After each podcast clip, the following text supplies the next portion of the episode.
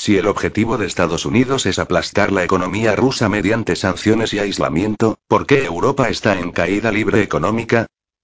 El espectáculo impresionante de la UE haciéndose el Arakiri a cámara lenta es algo que hay que contemplar, como un remake barato de Kurosawa, la película trata en realidad de la demolición de la UE por parte de Estados Unidos, con el consiguiente desvío de algunas exportaciones de materias primas rusas clave a los Estados Unidos, a expensas de los europeos. Sirve de ayuda contar con una actriz contar de quinta columna estratégicamente situada, en este caso la asombrosamente incompetente Ursula von der Leyen, jefa de la Comisión Europea, con un nuevo y vehemente anuncio de un paquete adicional de sanciones. La prohibición de que los barcos rusos entren en los puertos de la UE. La prohibición de que las empresas de transporte por carretera rusas y bielorrusas entren en la UE. Y el fin de las importaciones de carbón, por valor de más de 4.400 millones de euros al año. En la práctica, esto significa que el imperio de la mentira está atacando a sus clientes barra pantallas occidentales más ricos. Por supuesto, Rusia es demasiado poderosa militarmente.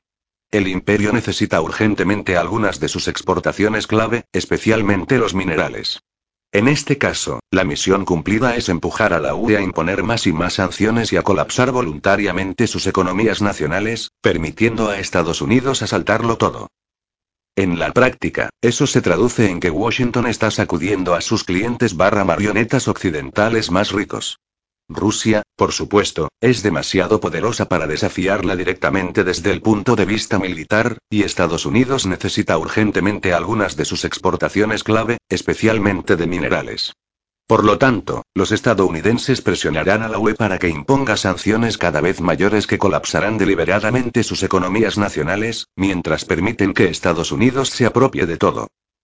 Las consecuencias económicas catastróficas que se avecinan son percibidas por los europeos en su vida diaria, pero no por el 5% más rico. La inflación devorando los salarios y los ahorros. Las facturas de energía del próximo invierno con un golpe fuerte. Los productos desapareciendo de los supermercados. Las reservas de vacaciones casi congeladas. El pequeño rey francés Emmanuel Macron, quizás enfrentándose a una desagradable sorpresa electoral, ha llegado a anunciar. Los cupones de comida como en la Segunda Guerra Mundial son posibles. Alemania se enfrenta al retorno del fantasma de la hiperinflación de Weimar. El presidente de BlackRock, Rob Capito, dijo en Texas que por primera vez, esta generación va a entrar en una tienda y no va a poder comprar lo que quiere. Los agricultores africanos no pueden permitirse ningún tipo de fertilizante este año, lo que reduce la producción agrícola en una cantidad capaz de alimentar a 100 millones de personas. Zoltan Postar, antiguo gurú de la Reserva Federal de Nueva York y del Tesoro de Estados Unidos, actual gran visir de Credit Suisse, ha estado en una racha, destacando cómo las reservas de materias primas, y, en este caso, Rusia no tiene rival, serán una característica esencial de lo que él llama Bretton Woods III, aunque, lo que están diseñando Rusia, China, Irán y la Unión Económica de Eurasia es un post-Bretton Woods. Postar señala que las guerras, históricamente, las ganan los que tienen más suministros de alimentos y energía, en el pasado para alimentar a los caballos y a los soldados. Hoy para alimentar a los soldados y alimentar los tanques y los aviones de combate. China, por cierto, ha acumulado grandes reservas de prácticamente todo. Postar señala cómo nuestro actual sistema Bretton Woods II tiene un impulso deflacionario, globalización, comercio abierto, cadenas de suministro justo a tiempo, mientras que Bretton Woods III proporcionará un impulso inflacionario, desglobalización, autarquía, acaparamiento de materias primas, de las cadenas de suministro y un gasto militar adicional para poder proteger lo que quedará del comercio marítimo. Las implicaciones son, por supuesto, abrumadoras. Lo que está implícito, ominosamente, es que este estado de cosas puede incluso llevar a la Tercera Guerra Mundial. ¿Rublegas o GNL americano? La mesa redonda rusa Balda Club ha llevado a cabo un debate de expertos esencial sobre lo que en Decrat le hemos definido como rublegas, el verdadero cambio de juego geoeconómico en el corazón de la era post-petrodólar. Alexander Losev, miembro del Consejo Ruso de Política Exterior y de Defensa, ofreció los contornos de la gran imagen pero le correspondió a Alexei Gromov, director de energía del Instituto de Energía y Finanzas, aportar los detalles cruciales. Hasta ahora, Rusia vendía a Europa 155 mil millones de metros cúbicos de gas al año. La UE promete retóricamente deshacerse de él antes de 2027, y reducir el suministro a finales de 2022 en 100.000 millones de metros cúbicos. Gromov se preguntó cómo, y comentó que cualquier experto no tiene respuesta. La mayor parte del gas natural de Rusia se transporta por gasoductos. No se puede sustituir simplemente por gas natural licuado, GNL. La risible respuesta europea ha sido empezar a ahorrar, es decir, prepararse para estar peor y reducir la temperatura en los hogares. Gromov señaló cómo, en Rusia, 22 a 25 grados en invierno es la norma. Europa promueve los 16 grados como algo saludable, y el uso de jerseys por la noche. La UE no podrá obtener el gas que necesita de Noruega o Argelia, que privilegia el consumo interno. Azerbaiyán podría proporcionar como mucho 10.000 millones de metros cúbicos al año, pero eso tardará dos o tres años para concretizarse. Gromov subrayó cómo no hay excedentes en el mercado actual de GNL de Estados Unidos y Qatar, y cómo los precios para los clientes asiáticos son siempre más altos. La conclusión es que a finales de 2022, Europa no podrá reducir significativamente lo que compra a Rusia. Podrían recortar en 50.000 millones de metros cúbicos, como máximo. Y los precios en el mercado al contado serán más altos. Al menos 1.300 dólares por metro cúbico. Un acontecimiento importante es que Rusia ya ha cambiado las cadenas de suministro logístico a Asia.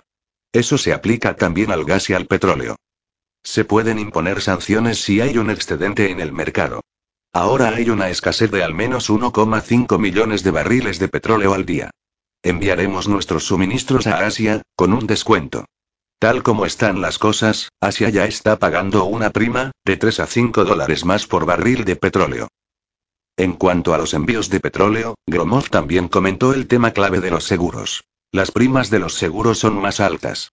Antes de Ucrania, todo se basaba en el sistema Free On Board, FOB. Ahora los compradores dicen no queremos correr el riesgo de llevar su carga a nuestros puertos. Así que están aplicando el sistema de coste, seguro y flete, CIF, en el que el vendedor tiene que asegurar y transportar la carga. Eso, por supuesto, repercute en los ingresos. Una cuestión absolutamente clave para Rusia es cómo realizar la transición hacia China como su principal cliente de gas. Todo gira en torno a Power of Siberia 2, un nuevo gasoducto de 2.600 kilómetros con origen en los yacimientos rusos de Guabanenkovo y Karasabey en Yamal, en el noroeste de Siberia, que no alcanzará su plena capacidad hasta 2024. Y, primero, hay que construir el interconector a través de Mongolia, necesitamos tres años para construir este gasoducto, por lo que todo estará en marcha solo hacia 2025. En cuanto al gasoducto de Yamal, la mayor parte del gas va a Asia. Si los europeos no compran más, podemos redirigirlo. Y luego está el proyecto Arctic LNG2, que es aún mayor que Yamal. La primera fase debería estar terminada pronto, está lista en un 80%. Un problema adicional pueden plantear los antipáticos rusos en Asia, Japón y Corea del Sur. Las infraestructuras de GNL producidas en Rusia siguen dependiendo de tecnologías extranjeras. Eso es lo que lleva a Gromov a señalar que el modelo de economía basado en la movilización no es tan bueno. Pero eso es lo que tiene que afrontar Rusia, al menos a corto y medio plazo.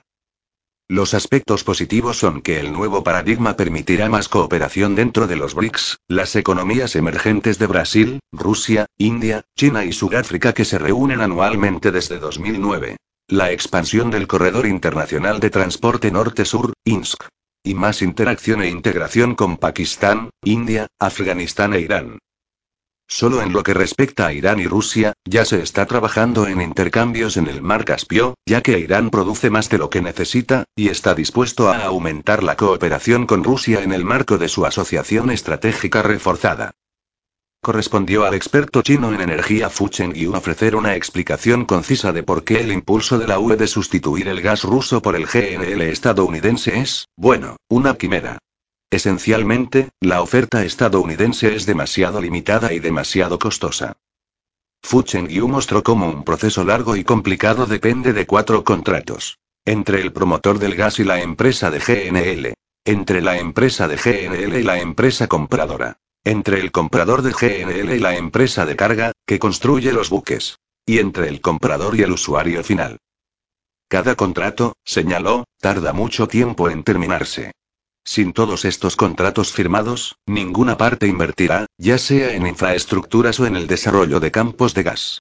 Así que la entrega real de GNL estadounidense a Europa supone que todos estos recursos interconectados están disponibles, y se mueven como un reloj. El veredicto de Fuchen Yu es tajante. Esta obsesión de la UE por deshacerse del gas ruso provocará un impacto en el crecimiento económico mundial, y una recesión. Están presionando a su propio pueblo, y al mundo. En el sector energético, todos saldremos perjudicados. Fue bastante esclarecedor yuxtaponer las turbulencias geoeconómicas que se avecinan, la obsesión de la UE por eludir el gas ruso y la aparición de rublegas, con las verdaderas razones de la operación Z en Ucrania, completamente oscurecidas por los medios de comunicación y los analistas occidentales. Un viejo profesional del Estado profundo estadounidense, ahora retirado, y bastante familiarizado con el funcionamiento interno de la antigua OS, precursora de la CIA, hasta la demencia neocon de hoy, proporcionó algunas ideas aleccionadoras. Todo el asunto de Ucrania tiene que ver con misiles hipersónicos que pueden llegar a Moscú en menos de cuatro minutos. Estados Unidos los quiere allí, en Polonia, Rumanía, los estados bálticos, Suecia, Finlandia. Esto es una violación directa de los acuerdos de 1991 de que la OTAN no se expandirá en Europa del Este. Los Estados Unidos no tienen misiles hipersónicos ahora, pero deberían tenerlos dentro de uno o dos años. Esto es una amenaza existencial para Rusia. Así que tuvieron que entrar en Ucrania para detener esto. Lo siguiente será Polonia y Rumanía, donde se han construido lanzadores en Rumanía y se están construyendo en Polonia. Desde una perspectiva geopolítica completamente diferente, lo que es realmente revelador es que su análisis coincide con la geoeconomía de Zoltán Postar. Estados Unidos y la OTAN son totalmente beligerantes. Esto supone un peligro real para Rusia. La idea de que la guerra nuclear es impensable es un mito. Si se observa el bombardeo de Tokio frente al de Hiroshima y Nagasaki, murieron más personas en Tokio que en Hiroshima y Nagasaki. Estas ciudades fueron reconstruidas. La radiación desaparece y la vida puede reiniciarse. La diferencia entre el bombardeo y el bombardeo nuclear es solo la eficiencia. Las provocaciones de la OTAN son tan extremas que Rusia tuvo que poner sus misiles nucleares en alerta. Esto es un asunto gravemente grave. Pero Estados Unidos lo ignoró.